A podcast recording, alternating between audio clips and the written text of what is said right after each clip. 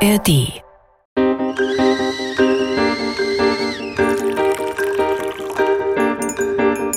Tee mit Warum?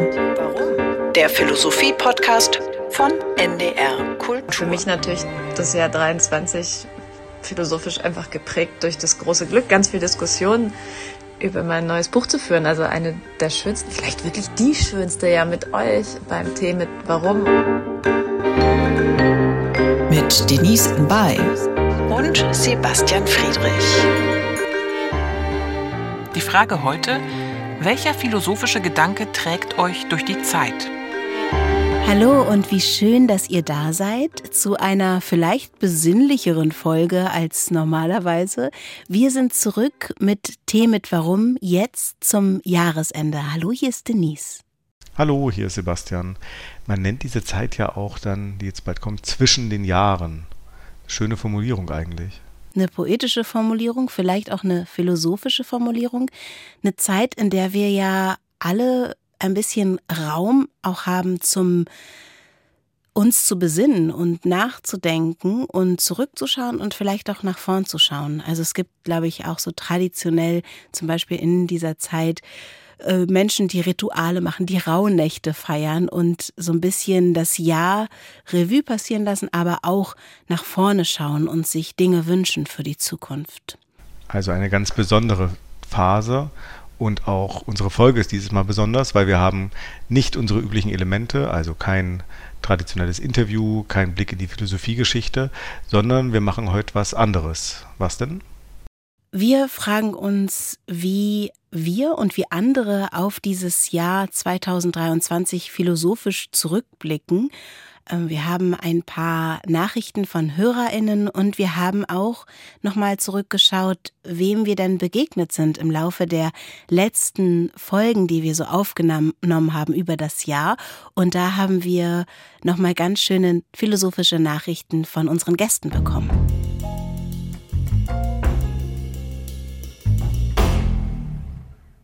Denise, wie blickst du zurück wenn du jetzt philosophisch zurückblicken müsstest auf dieses vergangene Jahr 2023?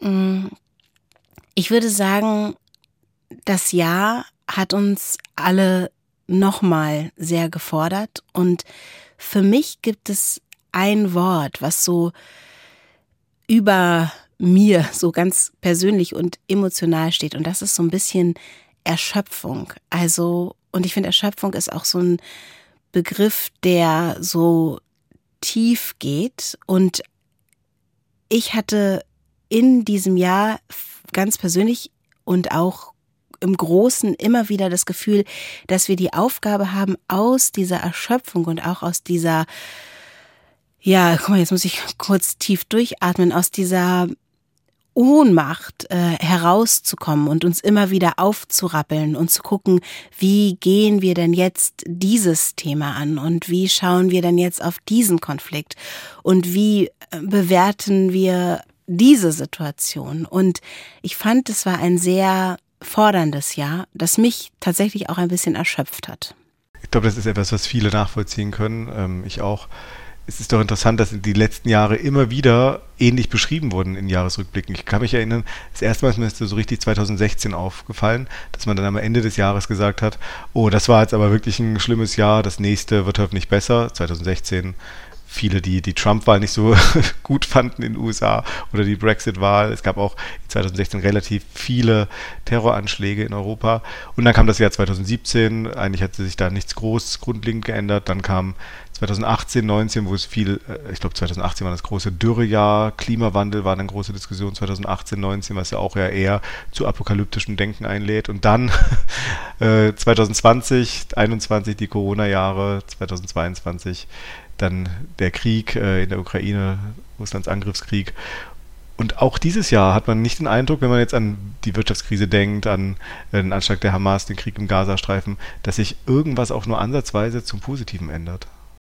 Ja, die Frage ist, ist das nur, das wird es nicht sein, aber ist es nur unser, unsere Möglichkeit, das alles zu erfassen und unser Blick auf das große Gesamte, das uns das Gefühl gibt, es wird alles immer schlimmer oder wird es tatsächlich alles immer schlimmer? Das frage ich mich manchmal. Ich habe mit einer Freundin neulich gesprochen und das fand ich irgendwie interessant und auch alarmierend. Die hat nämlich, aber auch irgendwie total nachvollziehbar, die hat nämlich gesagt, wir werden immer gefordert, aus unserer Komfortzone herauszukommen. Und ich möchte aber gerne einfach mal in meiner Komfortzone bleiben. Also ich möchte es mir so richtig gemütlich machen, hier in meiner Sicherheit. Und darüber habe ich nachgedacht und ich konnte das sofort nachvollziehen, dieses Gefühl, auch einfach mal nur sein und nichts müssen, auch nicht nicht keine Meinung haben müssen, diese ganzen Geschichten, da konnte ich total mitfühlen. Auf der anderen Seite habe ich gedacht, dass dieser Moment, der sich ja durch die Erschöpfung vielleicht ergibt, auch ganz schön gefährlich ist. Wenn wir so uns nicht mehr entwickeln wollen oder nicht mehr hinschauen wollen, aus purer Überforderung. Ja, ich glaube, das ist sogar eine, eine, ein Fluchtreflex, oder? Also, wenn man sich in der eigenen Komfortzone nur aufhalten möchte, ähm, dann ignoriert man doch in der Tendenz das, was um einen rum passiert. Also wir haben es ja einfach mit einer Situation zu tun, in der die Klimakrise katastrophale Auswirkungen hat und haben wird, in der wir es mit ähm, Kriegen weltweit, ja nicht nur die, über die wir jetzt gesprochen haben, zu tun haben. Also wir haben ja real viel Anlass zur Sorge und, zu, und viel Anlass dazu, sich unkomfortabel zu fühlen.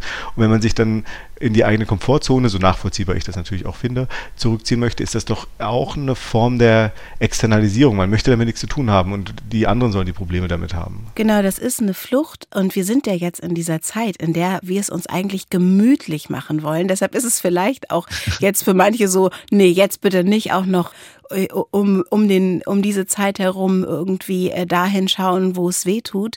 Aber das können wir einfach tatsächlich nicht ignorieren. Und aber diese, dieser ganze Gesamtkomplex, also dieser Erschöpfung, aber auch unserer Aufgaben, auch das Sehen und Einordnen von Dingen, die tatsächlich unserer Realität entsprechen heute und sich aber auch zurückziehen wollen, das ist irgendwie so ein bisschen, also für mich fasst das dieses Grundgefühl sehr gut zusammen. Hm, ja, das bestimmt.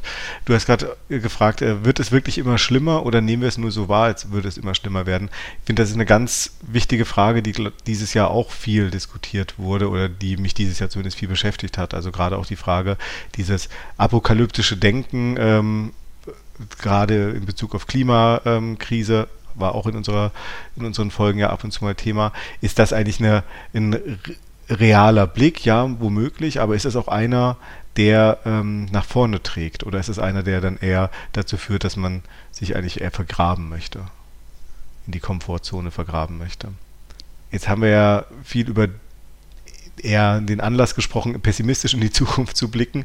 Äh, inwieweit, Denise, hilft dir Philosophie dabei, ähm, zurückzublicken und auch nach vorne zu blicken, vielleicht auch neue Gedanken zu entwickeln?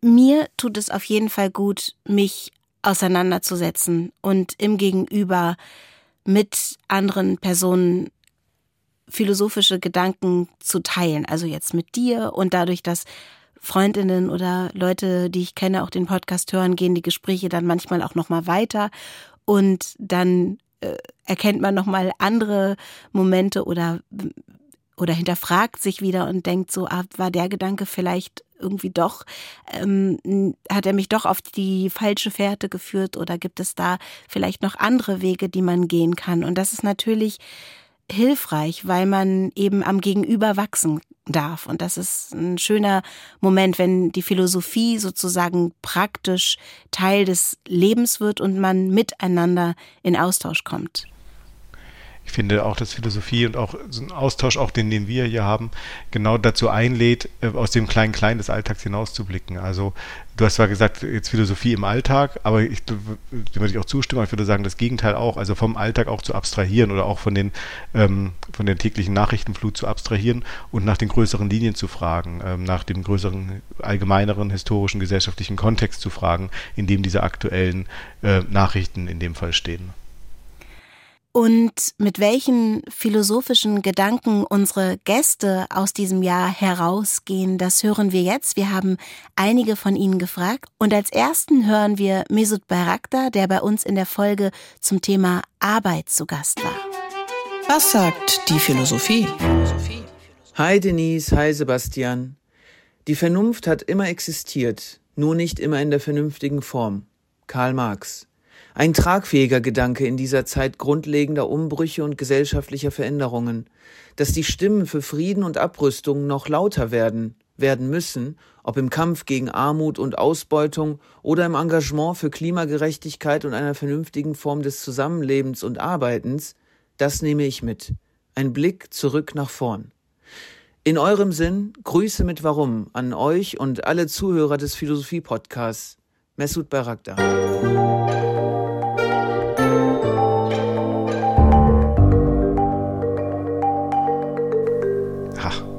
Bucht. Die Vernunft hat immer existiert, nur nicht immer in der vernünftigen Form, ähm, zitiert Mesut hier Marx.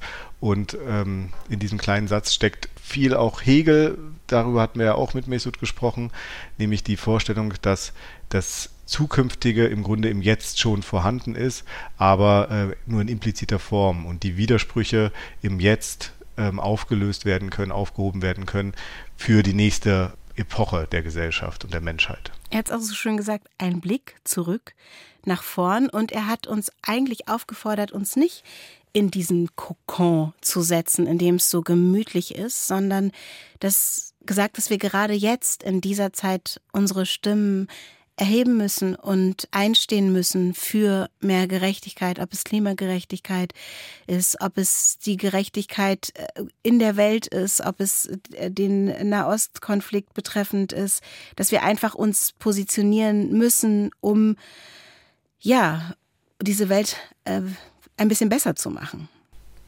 Ja, und es steckt auch, auch da jetzt philosophisch mit, das ist ja hier, ich glaube, der jüngere Marx, also noch ein sehr stark junghegelianischer geprägter Marx drin. Hier steckt auch ein gewisser Zukunftsoptimismus drin, trotz Krieg und äh, auch Messuts Aufforderung im Grunde, sich ähm, dagegen zur Wehr zu setzen, steckt ja hier auch dieser positive Gedanke drin, dass es einen vorne geben wird, also ein, äh, eine Zukunft geben, geben wird.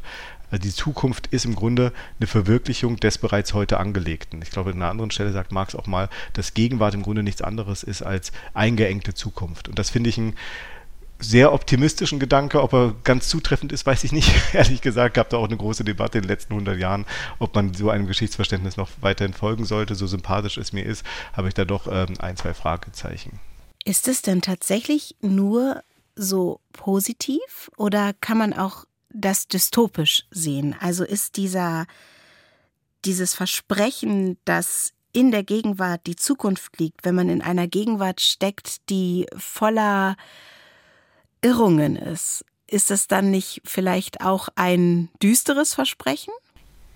Ja, möglicherweise schon. Also ich glaube, in dem konkreten Kontext hier mit dem, zumindest dem philosophischen Kontext, den ich hier rein interpretieren würde, so wenn ich das Zitat von Marx und Hegel und so weiter dann übereinander lege, würde ich sagen, dass das schon, also jetzt nicht optimistisch im Sinne von gut, sondern optimistisch im Sinne von Weiterentwicklung. Und ich glaube, wenn wir heute auch einige auch aus der Klimabewegung und so weiter sprechen hören, dann ist das, äh, ist dieser Perspektive der Weiter Fortentwicklung und auch der Entwicklung zu etwas Höherem. Bei Hegel ist ja auch die, schon die, die Aufhebung, kommt ja zu etwas Höherem dann anschließend.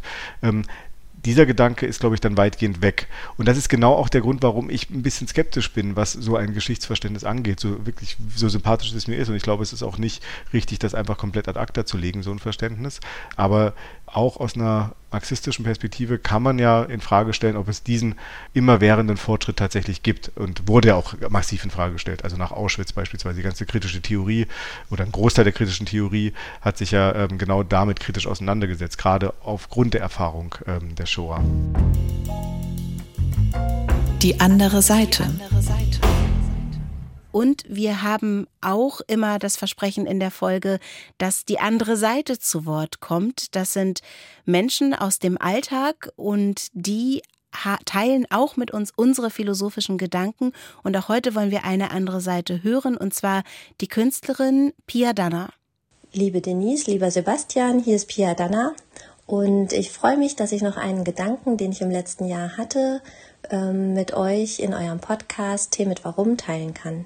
Wenn ich über das letzte Jahr nachdenke, was mir besonders wichtig war an Gedanken und Ideen, die ich so hatte, dann fällt mir eine Sache auf. Ich habe irgendwie eine Ahnung davon bekommen, zu begreifen, dass ich mich von niemandem verletzen lassen muss. Also dass das meine Entscheidung ist, egal was wer anders tut, ob ich davon verletzt bin oder nicht. Denn die Motive oder Sozialisation des anderen weiß ich sowieso nie richtig. Und das ist alles irgendwie ein bisschen Spekulation.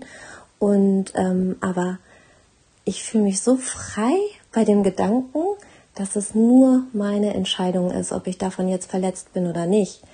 Das heißt nicht, dass ich nicht traurig bin, wenn irgendwer, keine Ahnung, sich von mir verabschiedet oder irgendwelche Dinge passieren. Natürlich bin ich dann traurig, aber ich finde Traurigkeit vielleicht da durchzustehen, als sich gegen Verletzungen zu wehren, denn da wird man irgendwie da baut man Mauern auf, da wird man vielleicht aggressiv, da versucht man sich irgendwie zu wehren oder zu schützen.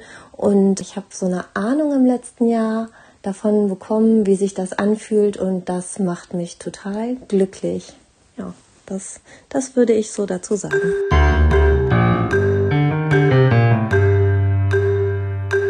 Interessanter Gedanke von Pia Dana. Ähm, sich frei machen, ähm, von Verletzlichkeit, also eine, eine, die bewusste Entscheidung zu treffen, sich nicht verletzen zu lassen. Das betrifft jetzt hier, würde ich sagen, vor allem emotionale Verletzungen. Und ich glaube, wir sind alle in den letzten Jahren viel mehr solcher emotionalen Verletzungen ausgesetzt durch Social Media, wo der Ton oft sehr schroff ist und ein ganz, ganz anderer Umgang ist. Wenn man sich dann entscheidet, ich reagiere jetzt vielleicht nicht auf diesen Kommentar mit einer Verletzung und auch dann aus der Verletzung heraus, sondern ich entscheide mich dafür, mich davon nicht verletzen zu lassen, kann man der Person, die einen eigentlich irgendwie piesacken will oder einem aus, aus der Reserve locken will, wieder ganz anders begegnen. Also sie sagt ja auch, die Verletzung bewirkt, dass man Mauern aufbaut. Und ich finde diesen Gedanken ganz schön, zu sagen, ich lasse das nicht zu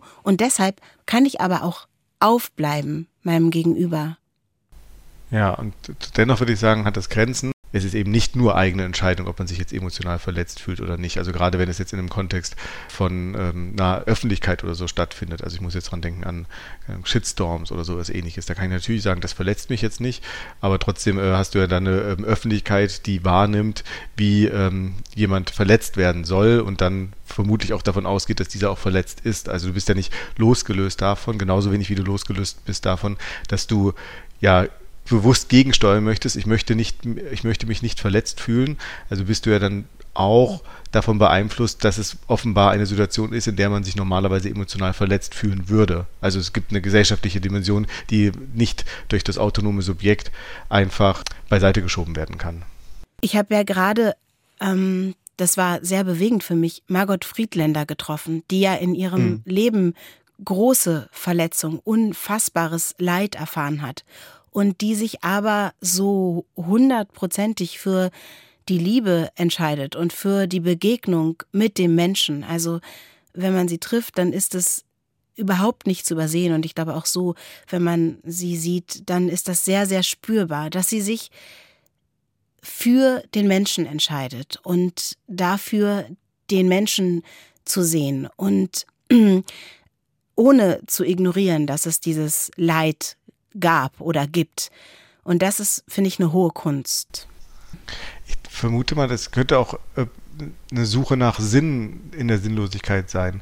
Also so ähnlich wie das, was du gerade beschrieben hast, ist äh, für mich auch nochmal dieses Jahr gewesen der Austausch mit äh, Serpil Temis Unvar. Serpil Unvar ist die Mutter des beim rassistischen Anschlag in Hanau 2020 ermordeten Ferhat Unvar. Ich begleite die Familie Unvar seit 2020 mit Radiofeature und Schreibreportagen und so weiter über die und treffe sie halt regelmäßig. Und auch in diesem Jahr haben wir uns häufiger getroffen. Und sie sagt seit 2020 einen Satz immer wieder, den, ähm, an den ich gerade denken muss. Sie sagt, sie möchte nicht, dass äh, der sinnlose Tod ihres Sohnes sinnlos bleibt. Sie hat 2020 direkt eine Bildungsinitiative gegründet, Bildungsinitiative Ferhat Unbar, benannt nach ihrem Sohn Ferhat, und äh, macht da ähm, Bildungsarbeit, Empowermentarbeit an Schulen, aber auch äh, an ähm, Öffentlichkeitsarbeit macht sie und so weiter und sie organisieren sich und gibt da mittlerweile auch Räume in Hanau und ähm, feste Stellen und Ehrenamtliche ganz äh, bundesweit und so weiter. Und sie sagt immer so, ja, das, äh, das war eine sinnlose Tat und das ist sinnlos, aber äh, sie tut alles dafür, dass dieser Tod dadurch einen Sinn erhält, dass sie das als Auftrag versteht, für eine Gesellschaft zu kämpfen, in der so etwas nicht mehr vorkommt. Die Sinnlosigkeit von Verletzungen in etwas Sinnvolles verwandeln quasi durch die eigene Kraft.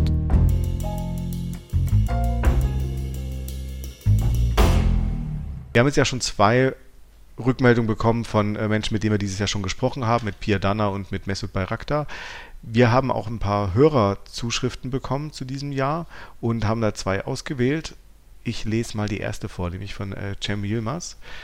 2023 ist beispielhaft dafür, wie Leid und Vernichtung bei immer mehr Menschen zu Einsicht und Zuversicht führen können, wobei natürlich immer die Frage mitschwingt, warum geht es nicht ohne all das Grauen und Elend. Muss der Mensch immer erst wütend und in Vernichtungsexzesse geraten, bevor die Erkenntnis der Notwendigkeit des Miteinanderauskommens, des rationalen Zugangs zur Lösung von Problemen und Konflikten Vorrang erhält? Der allgemeine Erkenntnis- und Differenzierungsdurst, der sich breit macht und zu dem Ihre schöne Sendung einen wertvollen Beitrag leistet, lässt mich dennoch relativ optimistisch ins neue Jahr hinübergleiten. Taten sind gefragt. Machen, machen, machen, ohne sich dabei beim Blick auf den Kontostand betrüben zu lassen. Das ist mein grundpositiver Vibe für 2024. Herzlich grüßt euer treuer Zuhörer Cem Yilmaz. Vielen Dank, Cem Yilmaz, für diese freundliche und sehr mutmachende Nachricht. Wir haben noch eine weitere E-Mail bekommen und zwar von Miriam Lorenzen. Wie schauen Sie philosophisch auf das Jahr 2023 zurück?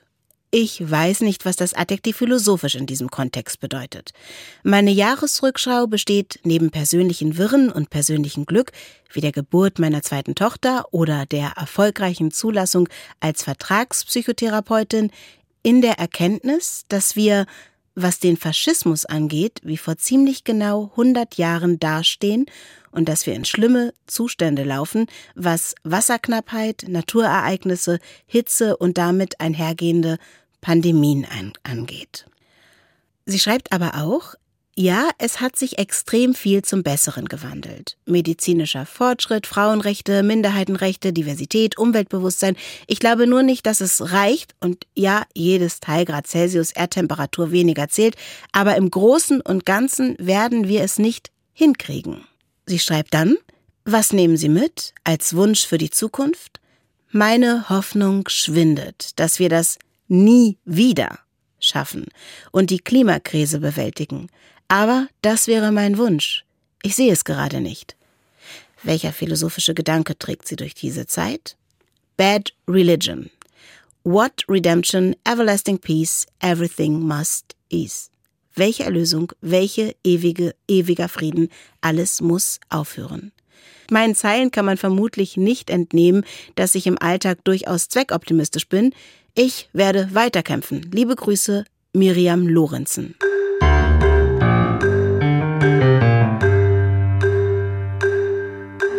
Ja, interessant. Zwei Rückmeldungen, die ja im doch erstmal entgegengesetzt klingen. Also der doch eher auch mit ein bisschen guter Laune Blick in die Zukunft von Cem Yilmaz, der sagt, naja, scheint sich ja doch alles zum Besseren zu bewegen, sofern wir machen, machen, machen und nicht auf den eigenen Kontostand unbedingt blicken.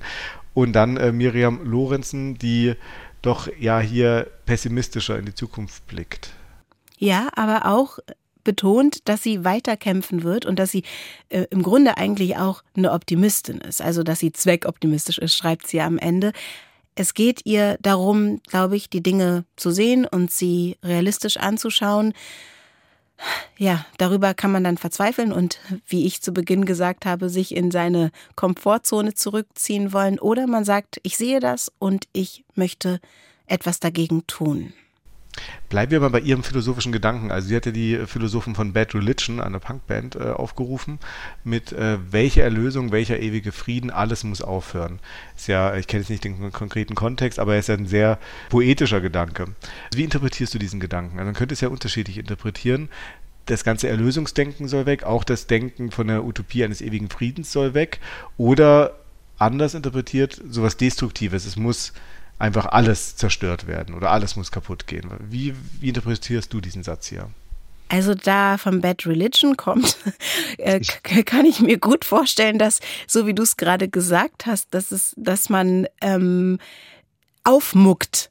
Das Wort ist ja ganz äh, interessant. Also alles, alles muss aufhören, dass das schon auch was Zerstörerisches hat. Also dieses Versprechen von Erlösung, von Frieden, dass das tatsächlich nur ein Versprechen ist und dass deshalb wir quasi Randale machen müssen, damit irgendwas passiert. Bei Schumpeter ist das ja die schöpferische Zerstörung, ist nochmal in einem anderen Kontext auch eher so auf ähm, Wirtschaftspolitik ähm, und auf Wirtschaftsentwicklung bezogen, aber der Punk hat, glaube ich, da schon äh, gewisse Überschneidungen. Und auch weil es ja Bad Religion ist und äh, so die Religionskritik ja schon im Namen ist, würde ich auch das so interpretieren, also dass das ganze Erlösungsdenken im Grunde äh, weg muss. Aber da bin ich mir, als jemand, der jetzt äh, eher nicht so gläubig ist, bin ich mir nicht so ganz sicher, ob dieses Erlösungsdenken, ob das nicht doch eine, ob man das so leichtfertig aufgeben sollte als Orientierungspunkt. Also nicht, dass ich jetzt denke, man sollte alle auf so eine Erlösung zuarbeiten, aber in dem in der Vorstellung davon, dass es so etwas wie Erlösung geben könnte oder vielleicht auch Befreiung, um das mal so ein bisschen allgemeiner zu fassen, da steckt ja schon auch die Perspektive des Veränderbaren drin, also einer Zielperspektive. Ja, und es wäre eigentlich aus meiner erschöpften Perspektive etwas sehr Wünschenswertes. Also sich dorthin zu bewegen, wo man einmal Frieden spüren kann. Und ich, ich glaube übrigens auch, dass, dass es diese Momente geben kann. Und vielleicht ist das auch wirklich ein sehr utopischer Gedanke von mir, aber dieses, äh, was, was du ähm, erzählt hast von Serpil Unvar und auch diese Begegnung mit Margot Friedländer, dieses sich hingeben, also tatsächlich auch zu öffnen und wahrhaftig zu sein, einfach mit Menschen zu sein, das kann ja ein Weg sein, dass wir uns tatsächlich wahrhaftig sehen und, und fühlen und gar nicht mehr das Bedürfnis haben, einander zu zerstören. Also das ist ein utopischer Gedanke, aber einer, der mir irgendwie so Hoffnung gibt. Und wenn man das auf kleine Momente bezieht und vielleicht auch nochmal zurückgeht zu Pia Dana, die so sagt, ich entscheide mich, ich lass mich nicht von dir verletzen, ich nehme dich in den Arm, ich umarme dich oder so. Äh, es klingt jetzt vielleicht sehr kitschig, aber dann ist das vielleicht ein Weg, tatsächlich friedlich miteinander zu sein. Ja, das setzt aber voraus, äh, dass man über sich hinaus denkt. Also darum geht es ja auch, jetzt, wie du es gerade beschrieben hast, also dass man äh, mit den anderen Menschen und so weiter zusammen. Da muss ich an ein Zitat denken, das hatten wir in einer unserer ersten Folgen, als wir uns mit Bloch auseinandergesetzt haben. Da gab es diesen schönen Satz äh, bei Bloch, ich bin, aber ich habe mich nicht, darum werden wir erst. Also dieser schöne Sprung vom Ich zum Wir. Also es geht hier für ihn, also ist ja Philosoph und manche würden auch sagen, äh, hat er schon was Predigendes, der Ernst Bloch, ähm, dass es hier nicht um eine individuelle Glückslehre geht. Wie komme ich hier am besten persönlich aus dieser ganzen Nummer raus? Wie kann ich am besten mit den Umständen zurechtkommen, damit es mir nicht ganz beschissen geht? Sondern, dass die Utopie für etwas Besseres immer zwingend etwas Gemeinschaftliches ist. Der einzelne Mensch kann sich überhaupt erst im Verbund mit den anderen Menschen, in so etwas wie Solidarität vielleicht, kann er sich überhaupt erst haben. Fand ich einen ganz ähm, interessanten Gedanken, den, auf den ich gestoßen bin, als wir uns hier vorbereitet haben für diese Folge und an den ich dieses Jahr häufiger denken musste. Weißt du, als wir die allererste, die Kennenlernfolge aufgenommen haben, da haben wir uns das erste Mal gesehen. Da habe ich eigentlich einen ähnlichen Gedanken mitgebracht. Die Weisheit ist wie ein Baobab, also wie dieser große, dicke, mächtige Baum und kein Individuum allein kann sie fassen. Also, mm. dass wir einfach in, im gemeinsamen Sein und ähm, deshalb macht ja auch dieses Philosophieren miteinander so viel Spaß, uns erst tatsächlich begreifen oder die Welt miteinander begreifen lernen, sagen wir es mal so. Wir haben noch eine Audiodatei zugeschickt bekommen und zwar von Ina Schmidt. Die war bei uns im Sommer zu Gast, als wir über Verbundenheit gesprochen haben. Es war, glaube ich, Folge 11, Ende Juli. Da ging es nicht nur um Ina Schmidt, sondern auch um Bell Hooks und ich bin gespannt, was sie uns mitteilen möchte. Was sagt die Philosophie?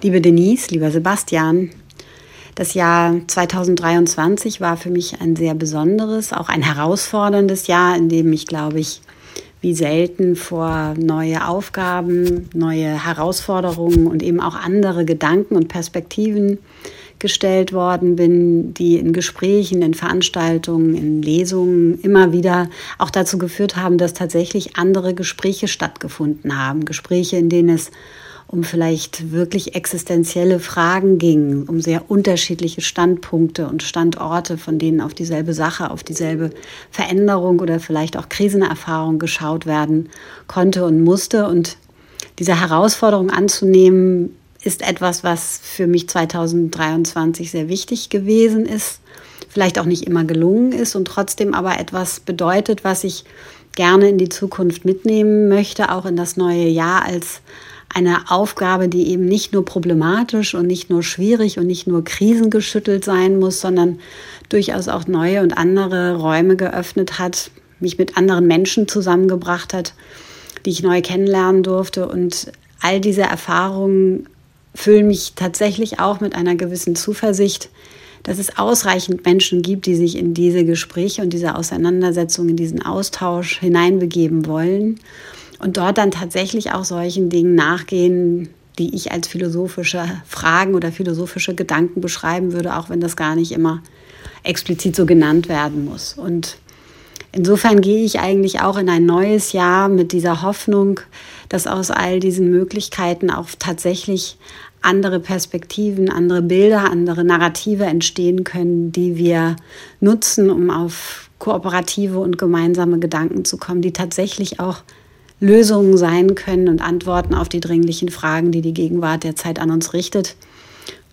Und ich glaube, dass die philosophische Arbeit an der Stelle tatsächlich einen großen Beitrag leisten möchte. Und insofern möchte ich einfach meine Arbeit 2023 in 2024 fortsetzen. Und ein Gedanke, der mir da sehr geholfen hat und schon eine ganze Weile auch hilft, ist der Gedanke von Karl Jaspers, der eine Form der modernen Tapferkeit formuliert hat, schon vor vielen, vielen Jahren die mit dem Scheitern leben lernt und dennoch nicht aufgibt und eine Form von Zutrauen und Vertrauen in eine Tiefe mitbringt, in der sich so etwas wie eine Hilfe zeigen kann, die vielleicht von uns viel zu wenig in den Blick genommen wird, wenn wir versuchen, uns permanent nur mit uns selbst und unseren eigenen Kräften zu helfen. Und den Blick dafür zu öffnen und tatsächlich auch gemeinsam in dieselbe Richtung zu schauen, ist etwas, was ich mir für 2024 wünsche und ähm, versuche meinen Beitrag vielleicht auf philosophischer Ebene dazu beizutragen. Ja, und damit schaue ich tatsächlich eben nicht nur zurück, sondern auch sehr gerne nach vorne und sende euch die allerbesten Grüße. Ina Schmidt.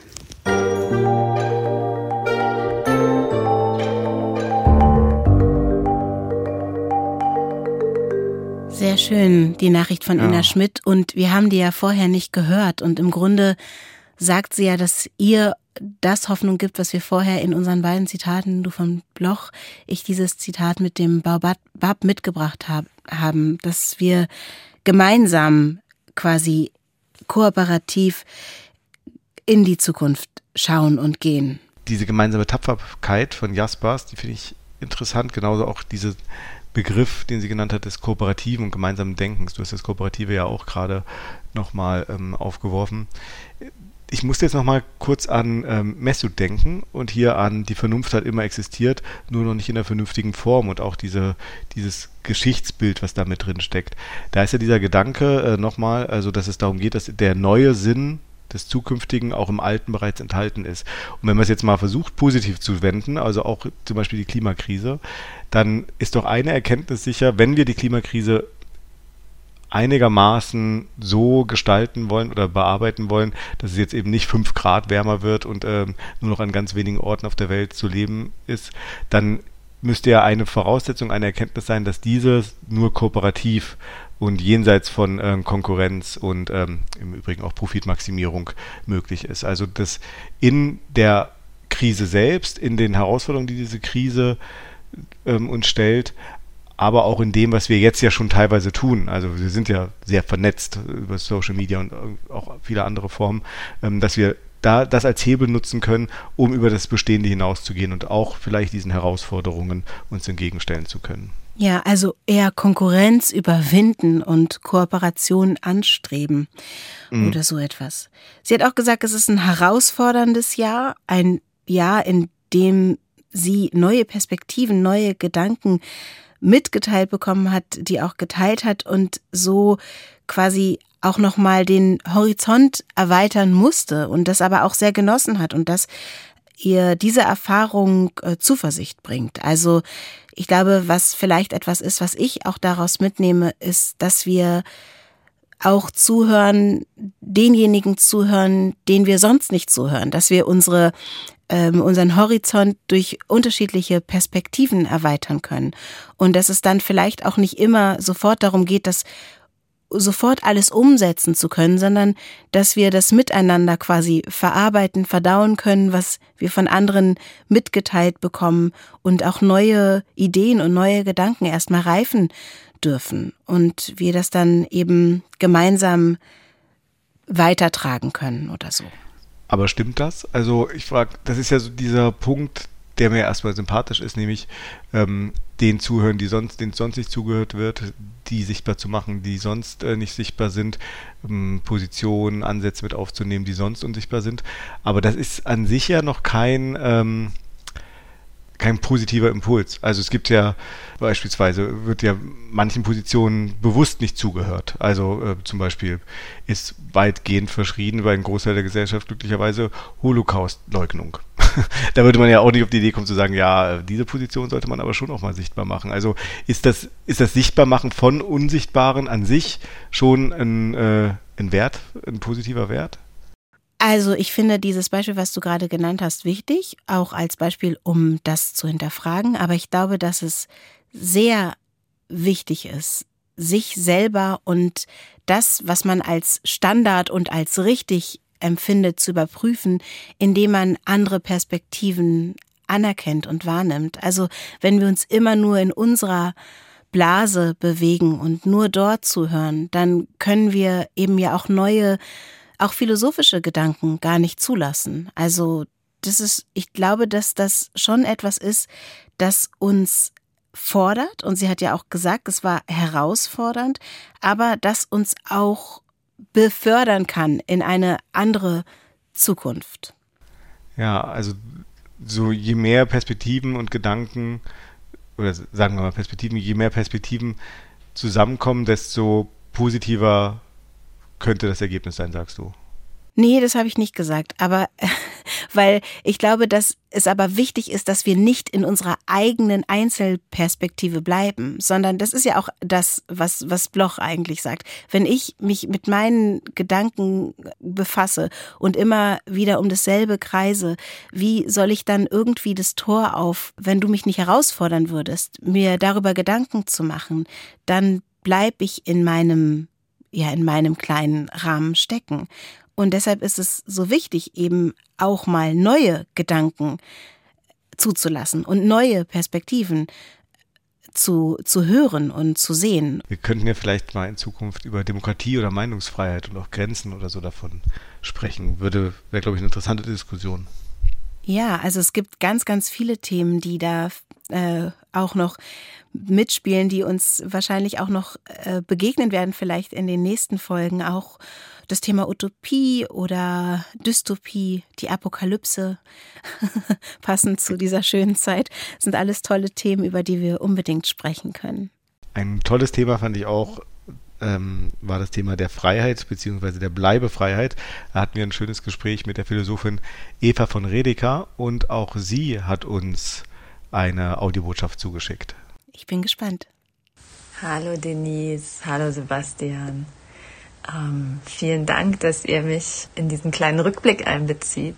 Also, wie schaue ich philosophisch auf das letzte Jahr zurück? das ist mir das noch viel zu nah dran, um, um wirklich philosophisch drauf zu schauen. Und umso mehr als, als wäre eher so im gebannten Schrecken auf so viele zusammenkommende Zerstörungsdynamiken und Gewalteskalationen in der Welt blicken. Zugleich, und das ist vielleicht irgendwie schwer nebeneinander zu stellen, war für mich natürlich das Jahr 23 philosophisch einfach geprägt durch das große Glück, ganz viel Diskussionen über mein neues Buch zu führen. Also eine der schönsten, vielleicht wirklich die schönste ja mit euch ähm, beim Thema mit Warum. Und ähm, diese Idee der Bleibefreiheit, die ja, die geht mir natürlich schon noch im Kopf rum im Moment. Und ich denke, vielleicht ist es ein Begriff, der der jetzt noch mal eine andere Schwere bekommt, weil weil wir Bleibefreiheit brauchen gegen gruppenbezogenen eliminatorischen Hass, also zum Beispiel Antisemitismus, gegen diese entsetzliche Wende seit Spätsommer in der Migrationspolitik, wo Bleibefreiheit plötzlich ganz drastisch zur Disposition steht ähm, für Menschen, die in Europa schon angekommen sind oder anzukommen hoffen. Ähm, natürlich geht es auch in Israel und Palästina um die Bleibefreiheit der Menschen, dass, dass sozusagen zusammen da gelebt werden kann und das also die Art und Weise, wie eine politische Lösung des Konflikts gerade komplett ähm, außer Sicht rückt, ist ganz bestürzend.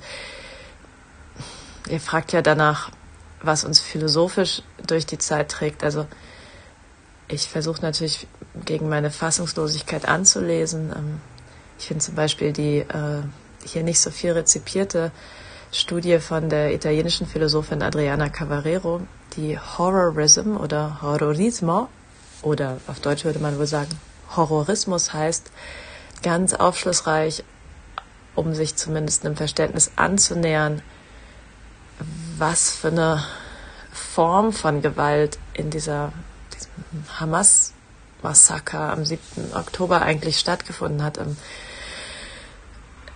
Also die Zielrichtung ist natürlich antisemitisch, aber die Art der Ausführung mit diesem, diesem wirklich hemmungslosen und ähm, demonstrativen Gemetzel ist etwas, was Cavarero nach, schon in der zweiten Intifada an Selbstmordattentaten und auch dem Anschlag aufs World Trade Center analysiert als aus der Opferperspektive nicht als zielgerichtete Terrorattacke, sondern als Versuch, eine riesige Lähmung herzustellen. Also sozusagen ein solches Schrecken, dass keiner, keiner mehr agieren kann oder damit fertig wird. Und ähm, auch was irreparabel zerbricht in den menschlichen Beziehungen, was dann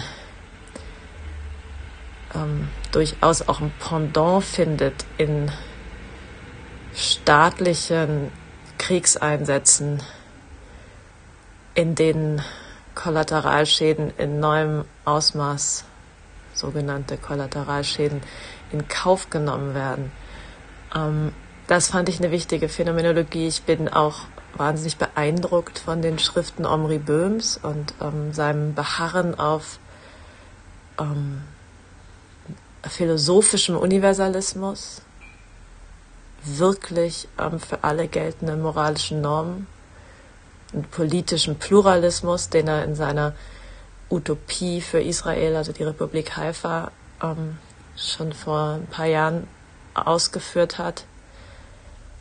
Äh, ich hatte neulich auf dem Podium eine schwarze Aktivistin aus der Schweiz, das war in Basel, ähm, Mona Lisa Kohle, so zwischendurch einen Satz sagte, der mir so hängen geblieben ist, wir müssen mehr Wasser sein und weniger Glas. Das fand ich irgendwie ganz toll. Ähm, ein ganz poetischer Satz natürlich. Ähm, lässt auch an, an Brecht denken, dass das weiche Wasser mit der Zeit den harten Stein besiegt und setzt diesem aktuellen Gefühl, dass alles um einen rum zerbricht, vielleicht was entgegen. Ich glaube, in diesem Sinne wäre gerade auch eine ganz dringende philosophische Aufgabe, eine nicht naive, obwohl ich oft eigentlich für die Naivität bin, aber in dem Fall ist es, glaube ich, wirklich wichtig, eine nicht naive Kritik des Krieges eine Theorie der Gewaltlosigkeit oder der Gewaltwiderständigkeit, die aber ernst nimmt, dass Selbstverteidigung nötig sein kann. Ja, also was wir natürlich in der Debatte um die Ukraine immer sehr, sehr betont haben und auch jetzt, also Israel muss eben sich verteidigen, aber die Frage ist, wie und was ist die Form eines Befreiungskampfs, wiederum dann der PalästinenserInnen, der eben ganz anders aussehe als horroristisch. Ähm, es ist doch schlecht für die Philosophie, wenn wir gar keine begrifflichen Rahmen haben, in dem sich Lösungen überhaupt noch erahnen ließen. Ja, also da bin ich ganz gespannt zu gucken, was, ja, was ich in 24 dazu lernen kann und was die Philosophie insgesamt weiter ähm, schafft. ja, genau. Also ihr werdet das ja auch weiter verfolgen und ähm, äh, aufzeichnen und ähm, verkünden in eurer hoffentlich weitergehenden schönen Talkserie. Ja, macht's äh, ganz gut und ähm, äh, denkt weiter ähm, mit vielen Zeitgenossen über die Welt nach. Tschüss.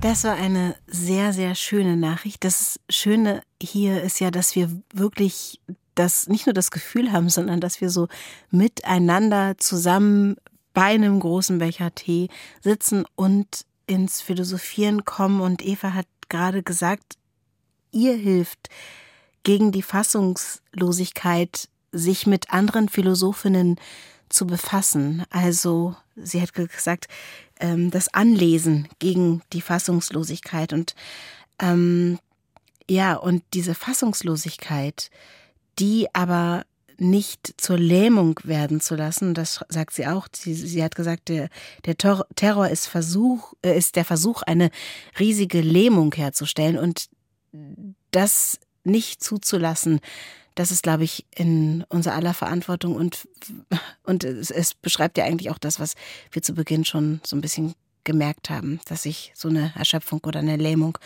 über uns zu legen versucht. Und sie hat auch sehr interessante Grunde Definition von Philosophie oder Aufgabe von Philosophie ähm, genannt. Sie meinte am Schluss, es geht auch darum, einen begrifflichen Rahmen zu schaffen, damit sich Lösungen erahnen lassen. Also dieses Anlesen gegen die Ohnmacht ist ja dann nicht nur ein Selbstzweck, um irgendwie da irgendwie klarzukommen, sondern tatsächlich ein Finden ähm, oder der Versuch, oder es ist eine Suche nach einer Beschreibung oder einer Theoretisierung von so Einzelfänomenen. Und was mir wirklich hier in, in Erinnerung geblieben ist, gerade was sie gesagt hat, ist dieser Begriff des Horrorismo oder Horrorismus oder Horrorism von dieser ähm, italienischen Philosophin und feministischen Theoretikerin Adriana Cavaliero oder mit diesem Begriff man, glaube ich, über die einzelnen Kriegsereignisse ähm, hinausgehen kann und eine allgemeine gesellschaftliche Tendenz oder Entwicklung vielleicht auch beschreiben und auch kritisieren kann. Also ich muss daran denken, dass es ja nicht nur ähm, jetzt dieses abscheuliche Massaker gab, der Hamas, dass es äh, nicht nur den Angriffskrieg ähm, Russlands gab, sondern dass wir es ja breit und auch damit zusammenhängen mit ähm, einer äh, Entmenschlichung zu tun, hat, zu tun haben. Also ich habe den Eindruck, in den letzten Jahren, nicht erst durch die Kriege, auch mit Corona, scheinen mir ähm, Menschenleben, jetzt aus einem rein, vielleicht auch naiv humanistischen Standpunkt heraus, immer weniger wert zu sein. Und ich glaube, das ist eine Entwicklung, die man nicht fassen kann, wenn man sich jetzt nur mit einzelnen Konflikten auseinandersetzt, sondern es ist eine ähm, über diesen Konflikten liegende Entwicklung. Ich finde, dass damit beantwortet sich auch tatsächlich nochmal ganz neu die Frage, die du mir zu Beginn gestellt hast. Wie hilft dir Philosophie? Und Philosophie, sie hat auch am Anfang gesagt, es ist vielleicht noch zu nah, sie ist noch vielleicht noch zu nah mhm, dran, stimmt. um philosophischen Rückblick zu geben, weil man das dann auch erst erarbeiten muss, ne, mit den Fragen, wie gehen wir damit um, was tun wir jetzt, äh, mit all diesen Fragen und dann diesen begrifflichen Rahmen zu schaffen. Und am Anfang ähm, stellten wir ja die Frage, und wie hilft uns Philosophie?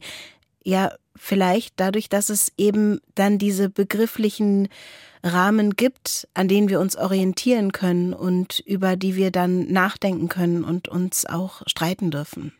Ja, und das werden wir auch im kommenden Jahr tun. Wir werden auf jeden Fall in der nächsten Folge über das Schamgefühl sprechen, aber haben noch einige andere Themen auf dem Zettel. Darauf freue ich mich, lieber Sebastian. Ich wünsche dir und allen HörerInnen einen schönen Jahresausklang und Falls ihr in der Zeit Briefe schreiben möchtet, dann schreibt doch bitte an uns per Mail an themitwarum.ndr.de und in dieser besinnlichen Zeit könnt ihr, können Sie auch in alle anderen Folgen hineinhören in der ARD Audiothek. Wir wünschen euch ein besinnliches Jahresende, einen tollen Jahresanfang und wenn ihr mittendrin seid im Jahr, dann auch viel Spaß beim Hören. Diese und alle anderen Folgen hört ihr zu jeder Zeit in der ARD Audiothek. Einfach nach T mit Warum suchen. Tschüss. Tschüss. Der Zitatomat. Ein Spiel ist erst vorbei, wenn der Schiedsrichter pfeift und ich nicht mehr brülle. Steffen Baumgarten, deutscher Fußballtrainer und Philosoph.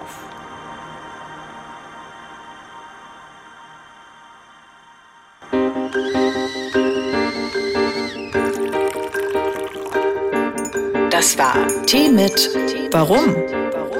Der Philosophie-Podcast von NDR Kultur. Alle Folgen in der ARD Audiothek. Hallo, hier ist nochmal Denise und ich habe noch einmal einen ganz besonderen Tipp für euch. Gib mir verdammt nochmal den Schläger! Eine Grillparty läuft aus dem Ruder. Der vierjährige Hugo bedroht mit einem Cricketschläger ein anderes Kind. Dessen Vater Harry rutscht die Hand aus. Mistkerl. Ein Freundeskreis lässt die Masken fallen. Niemand hat das verdient, geschlagen zu werden. Schon gar kein Kind. Das ist reiner New Age Blödsinn. Man muss einem Kind Disziplin beibringen. Warum konnte er keine Griechen heiraten? Und was hat es unserer Tochter gebracht? Ihr Leben hat es zerstört. Nur eine Ohrfeige.